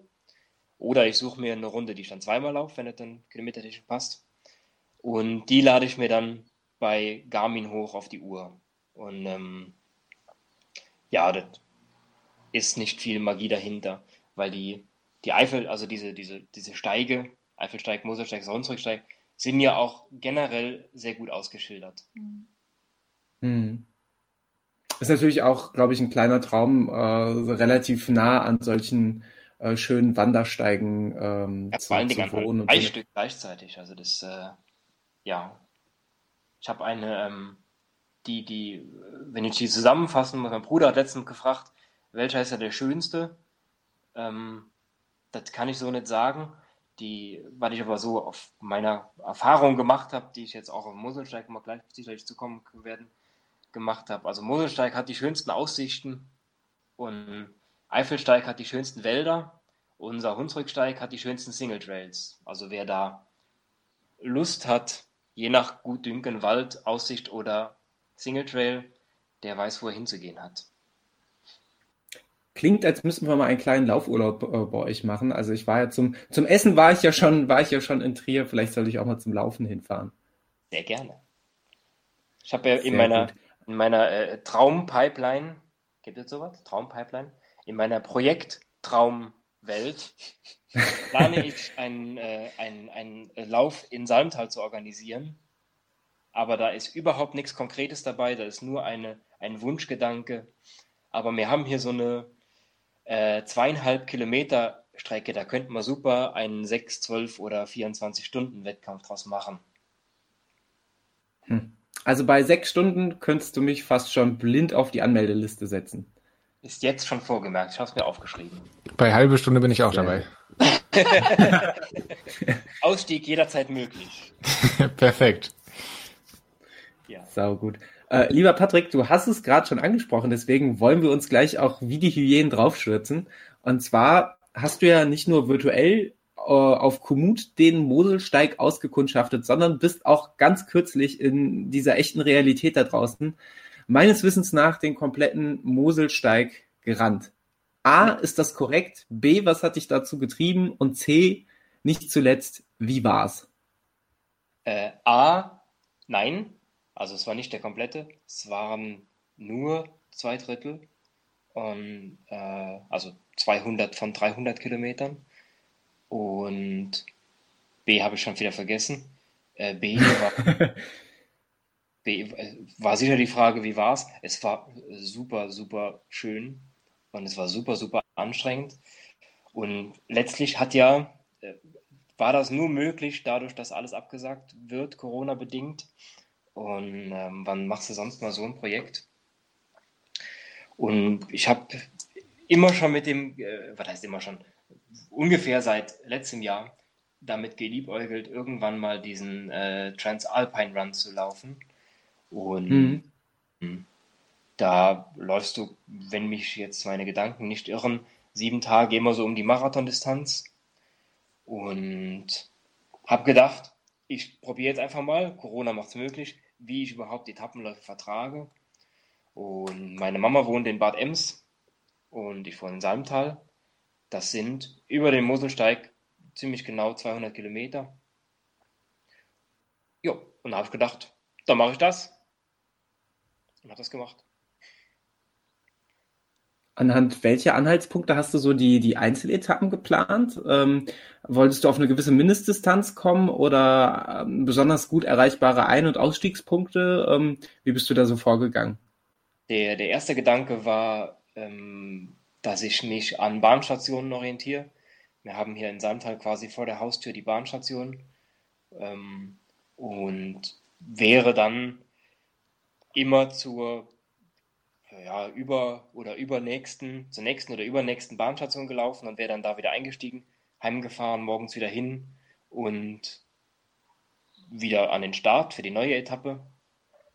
Das wären dann, das hat sich schnell, schnell rauskristallisiert, da war gar nicht so viel Arbeit, da das ungefähr äh, im Durchschnitt, sag ich mal, 32 Kilometer pro Tag sind. Dann habe ich erstmal Adrian gefragt, ob das überhaupt sinnvoll ist. Und dann hat äh, er gesagt, mach. Und dann ja, haben sich diese Etappen so rausgekriegt. Das war eigentlich, das ist so wenig Arbeit gewesen, dass ich mich gar nicht mehr daran erinnere, wie es war.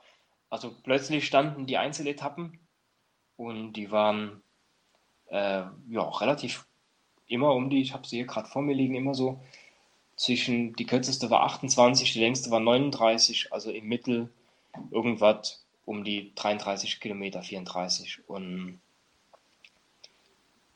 einfach mal auszuprobieren, wie Etappenläufe denn mit mir funktionieren. Und die, der Startpunkt war klar, weil meine Mutter in Bad Ems wohnt, habe ich gedacht, ich fahre am Tag vorher hin, dann kann ich in Ruhe da schlafen und dann starte ich morgens los in Bad Ems und bin dann über den einen Teil vom Rheinsteig und einen Teil vom Nahe Höhenweg, der völlig überraschend an der Nahe entlang geht. Ne, Lahn, Entschuldigung, an der Lahnhöhenweg, der völlig überraschend an der Lahn entlang geht, und dann, ja, ab Lahnstein, Quatsch, nicht ab Lahnstein, ab Boppert auf den Moselsteig umgesattelt. Und bin dann quasi den Moselsteig von Boppert nach äh, Kövening gelaufen. Falls jemand sich hm. mit Moseldörfern auskennt. Kövening, vorher auch noch nie gehört. Obwohl es, äh, ja, Viertelstunde Autofahrt von hier weg ist, von mir hier weg ist ist ja, glaube ich, auch einfach, gehört, glaube ich, auch mit zu den ganzen, äh, gerade wenn man das in seiner direkten Umgebung macht, da auch Orte und, und, und Sachen zu, zu entdecken, für die man sonst nie ein Auge hat. Äh, auch auch wenn es eine blöde Ortschaft ist, die man noch nicht kannte, aber man, man nimmt ja, äh, zumindest meiner Meinung nach, seine Umgebung dann ganz anders wahr. Ja, und man, man sieht Ecken, die man natürlich mit dem Auto nie sieht, klar, aber man, ich denke auch immer, ich bin weiß ich nicht, fünf oder sechs Kilometer von zu Hause weg und ich bin vollkommen der Wildnis ausgesetzt, habe ich manchmal das Gefühl. Ich würde im Leben nicht mehr heimfinden, wenn ich nicht irgendwie eine, eine Uhr oder eine halbwegs vernünftige Orientierung hätte. Da sind Gut, dass du jetzt ein Smartphone hast. Danke. Ja. Und, äh, ja, das ist, ähm, ist schon verrückt, was man da so alles sieht. Und die, ich habe viele schöne, schöne Sachen gesehen auf den Touren. Ja, Apropos verrückt, was man so alles sieht. Ich habe ja natürlich passend zum Anlass dein Strava geöffnet. ähm, und äh, da auch einfach eine Empfehlung an alle Hörer und Hörerinnen da draußen, sich auch einfach mal die äh, Strava-Läufe anzuschauen. Nicht nur wegen deiner besonders kreativen und schönen Namen, Namensgebung äh, der, der Etappen, ich sag mal zum Beispiel Etappe 5 Patrick Quinz und der Orden des Langstreckenläufers oder Etappe 6 Patrick Quinz und die Heiligtümer des Laufens, finde ich äh, sehr, sehr schön. Ähm, der Niklas als Harry Potter-Hasser wird die Referenz nicht ganz verstehen. ähm, aber besonders großes Highlight an der Stelle auch einfach äh, der, der Moment zur Empörung, der, der, der kriegen wir gleich noch Raum. Ich wollte das schon immer in diesem Podcast mal thematisieren. Aber der, das schönste Bild ist einfach, äh, Patrick, wie dein Bruder dir einfach ein Kloß oder eine Kartoffel in den Rachen rammt. Also, das ist einfach, vielleicht, wenn, wenn du, wenn du und, und dein Bruder, wenn ihr es äh, uns erlaubt, das als eines von vielleicht zwei bis drei Bildern für unseren Blogbeitrag zu nehmen. Ein Traum. Sehr gerne. Ich muss dazu sagen, dass ich an dieses Foto schon sehr nah rangezoomt habe, weil ich beim ersten Sehen dachte, es wäre eine Zwiebel. Und schon äh, ja. gemacht. mir viele Gedanken gemacht habe.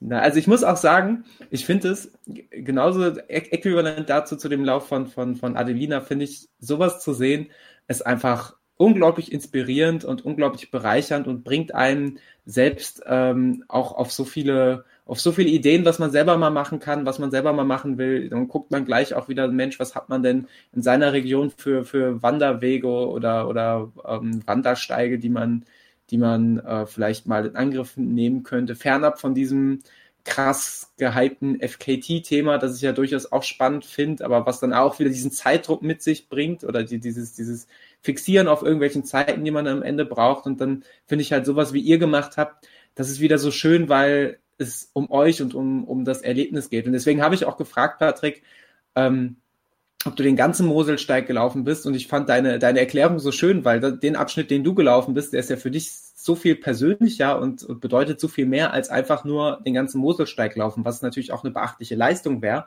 Aber so wie du es gelaufen bist, das hat ja eine viel persönlichere Bindung und eine eigene Geschichte. Und das, das finde ich einfach super schön. Danke. Bitte, bitte. Ähm, wo, wir, wo wir dabei sind, ihr habt ja beide jetzt äh, eure, ähm, eure, eure äh, Aktionen, eure Aktion durchgezogen. Ähm, und ich glaube, ihr seid beide der Meinung, äh, oder ich bin mir sicher, ihr hättet es beide ohne Corona wahrscheinlich so nicht durchgezogen, sondern da hätten Wettkämpfe im Weg gestanden. Mir stellt sich derzeit immer häufiger die Frage, ist Corona Fluch oder Segen? Adeline, äh, Adelina, wie siehst du das? Ja, schwierig, weil es natürlich auf der einen Seite äh, sehr vielen Leuten dadurch schlecht ging, rein finanziell. Ne? Aber ich muss für mich persönlich sagen, definitiv Segen. Also ähm, wir in der Praxis sind auch äh, auf Kurzarbeit und ich muss sagen, für uns persönlich geht das finanziell gut klar. Und einfach das Mehr an Zeit dann draußen in der Natur zu nutzen und dann auch sich Gedanken zu machen, wie gestalte ich mein weiteres läuferisches Jahr. Äh, ich wäre so niemals die 30 Kilometer gelaufen. Ich hätte niemals so einen schönen Tag gehabt. Äh, ja, also für mich ähm, ist die ganze Situation deutlich positiv, wenn man das sagen darf. Äh, aber ja. Genau. Vielleicht sind ja jetzt auch gerade die ganzen Leute, die jetzt mit dem Laufen Corona-bedingt einsteigen, die, die in zwei Monaten bei euch in der Praxis sein, sein werden. Ähm, da habe ich wieder mehr zu tun. Dann, ja, ist, äh, auch das, da kann man dann wieder sagen, Fluch oder Segen, vielleicht äh, in beiden Fällen Segen. Ähm, Patrick, wie siehst du das? Ähm, ähnlich, ja. Gerade ein Kommentar zu dem, was du gerade gesagt hast. Die, wir hatten mal eine Fortbilderin, die gesagt hat, solange es Bootcamps gibt, solange werden wir Patienten haben. Also gerade die Leute sehen ja, dass ja. Corona als Bootcamp ist laufen und ähm, ja, die, die, die Verletzten werden kommen. Aber ähm, nichtsdestotrotz sehe ich das sehr, sehr ähnlich. Ähm, jetzt sind wir unheimlich privilegiert. Wir haben ähm, ja. fast normal gearbeitet, also maximal. Wir sind arbeiten gegangen mit maximal ähm, ich glaube, 50 Prozent an Einbuße und dann kam ja das Kurzarbeitergeld. Also rein finanziell war es wirklich äh, wenig. Da gibt es andere, die mehr Probleme hatten. Und ich habe auch zwar am Anfang, also ich habe die, ähm, die, die Leitung von der Praxis, bin da der, quasi der Abteilungsleiter und dann muss ich halt äh, so Terminplanung und so was gehört dazu. Am Anfang war natürlich sehr viel zu planen. Das war gleichzeitig sehr viel stressiger, obwohl ich weniger gearbeitet habe. Aber ähm, konnte das dann gut durchs Laufen kanalisieren. Und ich habe mich letztens bei dem, bei dem Satz erwischt, äh, so ein schönes Laufjahr hatte ich noch nicht. Und ich habe noch keine Wettkämpfe gehabt und ich habe noch, mich noch kein kompetitives Laufen gehabt, obwohl ich mich, ähm, das hat Adelina mir beigebracht, auch überhaupt nicht mehr auf Zeiten versteife und überhaupt nicht mehr auf Bestzeiten Jagd gehe oder irgendwas. Also meinem Opa seine Bestzeiten alle in Ehren, die, die bleiben. Die werden seine bleiben, die werde ich nicht erreichen, weil ich einfach kein Interesse mehr habe. Ich will für die Distanz erhöhen, ich will gemütlich und schön laufen und ich will meine Kartoffel essen, wenn ich dafür Zeit habe. ja, und deswegen, ich, äh... deswegen wollte ich gerade noch abschließen, deswegen ist Corona fürs Läuferleben jetzt eher ein Segen gewesen, weil die, dieser Etappenrun letztes, letzte Woche, der war schon einfach sehr, sehr geil. Finde ich sehr, sehr schön. Ähm, bevor, wir, bevor wir die Folge abschließend beenden, möchte ich noch einmal kurz den Bogen zurückschlagen zu, äh, zu eurem Beruf. Ähm, wir haben ja nicht so häufig die, die Ehre, mit äh, Physiotherapeuten hier zu reden. Ehrlich gesagt, bis jetzt noch nie. ähm, was sind, und das würde mich einfach persönlich interessieren, wenn jetzt, äh, wenn jetzt Läufer zu euch kommen oder Läuferinnen, was sind für euch so die drei nervigsten Patiententypen? Kann man das, kann man das irgendwie, natürlich kann man nicht jeden Mensch gleich kategorisieren, hoffentlich, aber äh, bestimmt gibt es ja bestimmte äh, Typen, manche lamentieren mehr und äh, manche, äh, vielleicht findet man für manche doch eine passende Schublade. Sprich, von welchen Art, Art Patienten seid ihr vielleicht am genervtesten? Und auf der anderen Seite, und dann, äh, dann, dann seid ihr entlassen, äh, also aus dem Podcast hoffentlich nicht in Real Life, äh, welche, welche Ver, äh, Ver Verletzungen aus der Läuferschaft kommen bei euch am häufigsten vor? Äh, also zum Thema nervigster Patient, nervigstes Patientenbeispiel. Also was heißt nervig? Schwierig sind halt immer Leute, die schon irgendwie äh, ein, ein angeeignetes Halbwissen haben, davon sehr äh, über, überzeugt sind und sich einfach, einfach nicht mit sich reden lassen, auf ihrer Meinung beharren, selbst wenn es falsch ist. Und das ist sehr schwierig. Das macht mir die Arbeit sehr schwierig, weil äh, jeder Therapeut hat doch irgendwie auch so ein kleines Helfersyndrom. Und äh, das ist sehr nervenaufreibend. Da muss man sehr viel Energie reinstecken. Auf der anderen Seite natürlich auch die Leute, die sagen, leg die Hand auf und heile mich. Ich will nichts machen. äh, äh, ja, auch schwierig. Und äh, die versucht man auch dann zu überzeugen, dass doch letztendlich Bewegung der Schlüssel ist für alles. Weil ich bin immer noch Bewegungstherapeut und äh, kein Masseur. Kein Masseur, danke. Auch wenn natürlich je nach äh, Krankheitsbild passive Maßnahmen eingesetzt werden. Aber äh, da ist doch die aktive Arbeit in der Therapie deutlich im Vordergrund. Ja, das sind so meine. Darauf aufbauend, gerade äh, möchte ich nur sagen, also das ist ähnlich bei mir. Ähm, jetzt will ich unsere Praxis gar nicht so, so hochloben, oder, aber wir machen das schon in unserer Praxis durch unseren Chef, also der äh, Frank, unser Chef, der der ist einfach anders. Also ich finde besser, andere finden das nicht besser, weil mir sehr viel ähm, äh, Schwerpunkt auf Befundaufnahme legen. Also ich finde immer eine gute Physiotherapie erkennst du daran, wenn du reinkommst und derjenige nimmt sich wirklich äh, je nach Zeitangabe. Also wir nehmen uns 35 Minuten Zeit, um den, denjenigen oder diejenige auf den Kopf zu stellen, um dann wirklich das Problem rauszufinden und dann zu sagen, guck mal, du hast das und das Problem, wir machen jetzt die und die Maßnahme, du machst das und das daheim und dann gucken wir, wie wir damit zurechtkommen. Auch im Hinblick darauf, wenn es nochmal wiederkommt, dass du eine, eine, eine Übung oder eine, eine, Handreichung hast, mit der du dann alleine ohne meine Hilfe die Sache daheim regeln kannst. Weil, wie Adelina gesagt hat, wir sind, wir sind Bewegungstherapeuten und von passiven Maßnahmen wird es generell nicht besser. Und ähm, viele Leute erzählen mir immer von, von äh, Therapeuten, wo die Leute durch die Tür kamen und die Leute, die Therapeuten sagten dann, ich weiß schon, was sie haben und davon müssen wir unbedingt wegkommen von, von Sichtdiagnosen oder von Ferndiagnosen. Das ist immer mhm. ganz, ganz schwierig, weil viele Sachen dann doch ähnliche Symptomatik machen, aber doch ganz andere Behandlungen erfordern. Ja, und letztendlich durch ausschließlich passive Behandlung mache ich ja auch irgendwie den Patienten emotional und äh, körperlich auch von mir abhängig. Und das soll es ja auch nicht sein. Physiotherapie ist für mich Hilfe zur Selbsthilfe.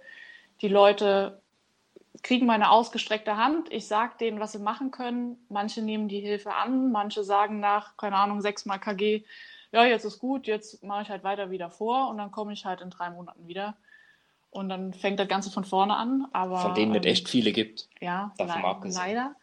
Ähm, aber dafür äh, legt man sich dann natürlich bei den Leuten, die wollen, noch mehr ins Zeug. Und äh, ja.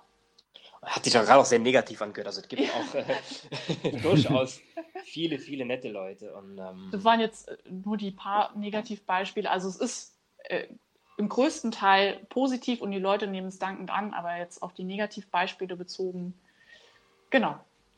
Und was mir ähm, auf deine Frage nochmal zu antworten, die nervigsten Patienten oder die, die blödesten Patienten, ähm, das, äh, wenn man den, den Bogen nochmal äh, zum Laufen, äh, Laufen hat mich irgendwie auch äh, politisiert, will ich sagen, oder hat meine politischen Meinungen, jetzt will ich gar nicht so weit abwerfen, ziemlich gefestigt und die ähm, über die Ernährung und über äh, Tagespolitik, sage ich mal, und Nachrichten lesen und durch aktuelle Sachen, gerade jetzt auch im Hinblick auf Corona, ist es echt schwierig, manchen Leuten, äh, irgendwelchen Verschwörungsanhängern oder irgendwelchen rassistischen, sexistischen Äußerungen da die Schnauze zu halten. Das fällt mir immer, immer schwieriger.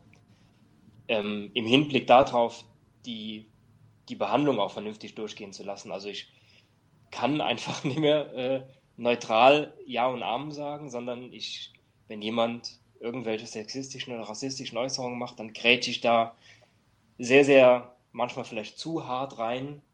Und ähm, das kostet dann auch Energie, mit denen solche Themen zu diskutieren. Ja. Sind immer einfach. Kommt sowas denn? Ja, also kann ich mir vorstellen, äh, kommt sowas denn, denn häufig vor? Weil ich, ich stelle mir den Zwiespalt halt sehr, sehr schwierig vor, weil ihr seid ja letztlich, ähm, wenn ich es richtig verstanden habe, beide Arbeitnehmer, sprich nicht selbstständig äh, und habt ja äh, quasi letztlich äh, äh, ja eure, eure, eure Arbeitsleistung zur Verfügung zu stellen, so ganz plump runtergebrochen. Auf der anderen Seite äh, finde ich es ja auch gut und richtig, wenn ihr, wenn ihr interveniert, aber ich, ich nehme an, der Zwiespalt ist für euch wahrscheinlich auch groß. Ähm, komm, äh, der, der, was ich eigentlich wissen wollte, ähm, kommt sowas oft vor? Zum Glück nicht. Also jetzt bei mir äh, in der Praxis, in der ich arbeite, zum Glück nicht. Und äh, jetzt gerade auch, wo ähm, Rassismus wieder eine ganz große Diskussion äh, aufgebrochen hat, hatte ich sehr viele positive Gespräche mit Patienten darüber, ähm, die sich auch nicht davor gescheut haben, sich selbst auch äh, Schuld einzugestehen in Hinsicht auf äh, Alltagsrassismus zum Beispiel und hatte da sehr, sehr viele schöne Gespräche mit denen drüber. Natürlich gibt es dann auch die Personen, die äh, dann entweder sehr vehement dagegen stimmen und sagen, ja, man soll sich ja nicht so anstellen, wie man das so kennt, oder halt ähm, es wird direkt abgelenkt und dann gehe ich da aber auch ehrlich gesagt nicht weiter drauf ein, weil äh, das hat letztendlich soll die Praxis ja auch ein relativ ja, ist immer schwierig zu sagen, neutraler Boden bleiben, aber äh, rein ethisch gesehen behandle ich jeden, ob äh, der jetzt Rassist ist, ja, oder nicht. Der kommt in die Praxis, der hat ein Problem und ich behandle den. Aber wenn das halt ähm, zu stark aufkommen sollte, so ein Thema, was bis jetzt nicht war, dann werde ich, würde ich was sagen, darf ich auch was sagen von unserem Chef schon allein aus. Äh, ja, natürlich in einem gemäßigten Ton und äh, in, einem, in, einem, ruhigen Ton. Ja? Aber äh, jo, genau. Ja. Ich finde das, find das super spannend äh, und auch super schwierig. Also gerade wenn ich versuche, mich in die in eure Rolle da in eure Situation reinzuversetzen und äh, was, was ich, was ich vorhin bei meiner Anführung ja noch gar nicht so gesehen habt, ihr seid ja tatsächlich nicht nur Arbeitnehmer, sondern so gesehen habt ihr ja auch ein, medizinischen oder meinetwegen therapeutischen Auftrag und somit könnt ihr ja nicht einfach sagen, äh, ich äh, behandle euch nicht oder ich, äh, weiß ich nicht, reiß euch das äh, Band in der rechten Schulter raus, sondern äh, es, ist, es ist wirklich, also es ist ja tatsächlich auch das, was ich mich bei, was, was ich immer so beeindruckend, oder was heißt beeindruckend, was, was mich immer so nachdenklich stimmt bei Medizinern, aber auch bei Polizisten und letztlich jedem Dienst an der Allgemeinheit, wo man äh, jeden Mensch ähm, ja glücklicherweise äh, sein dasselbe Recht äh, zukommen lassen muss. Und das bedeutet aber auch, dass ich einen, einen Rassisten, einen, einen Bänderes äh, behandeln muss. Ähm, es ist ähm, ja sehr, sehr, sehr, sehr schwierig, eine sehr sensible Thematik. Ja. Da könnte man eine eigene Folge drüber füllen, ja. Das ist ja, soll, könnte man tatsächlich mal überlegen. Vielleicht sollten wir da dranbleiben. Ich finde es äh, ja, mir, mir, mir stellen sich noch äh, viele, viele Fragen. Also sag mal so ähm, abschließend, äh, gerade noch ein abschließendes Wort, ähm, die, äh, wenn ich, bevor ich, äh, jetzt wie ich persönlich, bevor ich ähm, mich in Politikgeschehen ausgekannt hatte, da war es auch deutlich einfacher, das muss ich auch sagen. Also das, man hat mit den Leuten über, über allerlei Sachen geredet und ich hatte nicht wirklich eine Meinung, die ich vertreten habe. Das hat sich dann so im, Letz-, im Laufe der letzten zwei Jahre eingeschleift, seit ich laufen gehe und seit ich ähm, tatsächlich durch Laufen ist gekommen und mich damit beschäftige. Und ähm, da sind schon echt, ich habe, ja, was heißt so ein, so diese Alltagsrassismen, das, das ist ja heute, jetzt gerade ganz aktuell, wenn man hier die, die Bücher liest oder die empfohlenen Bücher liest, was man überhaupt gar nicht mehr hinterfragt hat. Das machen halt viele nicht. Und dann wird es in der Therapie schwer, weil ich da einfach, wie gesagt, Maul nicht halten kann. Und ähm, die, ja, ja, ich bin auch nicht dann manchmal so diplomatisch und das ist alles echt schwierig, ja. Und die, ja, nee, ich lasse es mal dabei, sonst, sonst hole ich noch weiter aus. Äh, machen wir irgendwann eine eigene Folge drüber. Fände ich äh, gar keine schlechte Idee.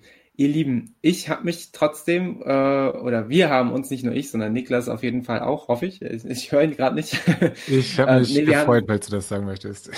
Ja, also doch wir. Wir haben uns sehr, sehr gefreut, dass ihr euch die Zeit genommen habt und uns äh, Rede und Antwort gestanden habt, nicht nur zu eurer zu eurer äh, Laufkarriere und zu eurem äh, jeweiligen Trail-Abenteuer, sondern eben auch zum, zum Thema Physiotherapie und allem, was so da dazugehört. Vielleicht machen wir irgendwann diese Konstellation doch mal in einer zweiten Auflage und vielleicht, lieber Niklas, ich habe gehört, da unten an der Mosel soll es läuferisch ganz schön sein. Vielleicht einfach mit einem kleinen Ausflug auf dem Moselsteig. Ich wäre sowas von dabei und sonst beim Salmtaler Halbstundenlauf. Oh ja. Darf ich noch mal kurz eingrätschen dazwischen?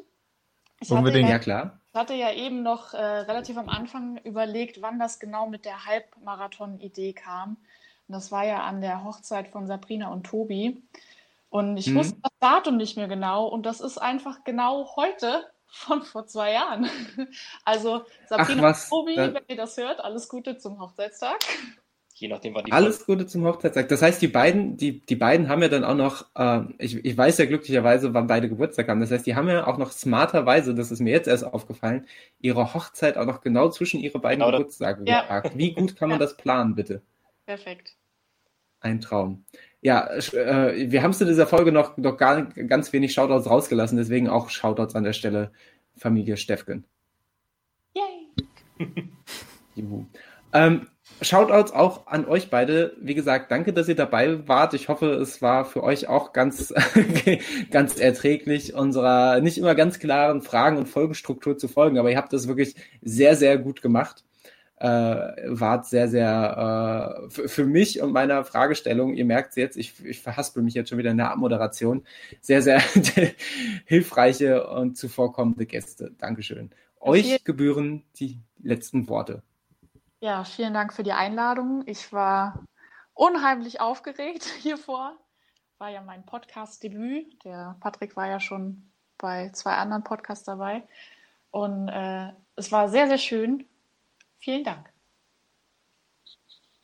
Das war, ja, okay, jetzt bin ich dran. Ähm, danke, danke für die Einladung. Hat äh, sehr viel Spaß gemacht und äh, sehr, sehr gerne wieder zu äh, jeder Tages- und Nachtzeit. Da kommen wir drauf zurück.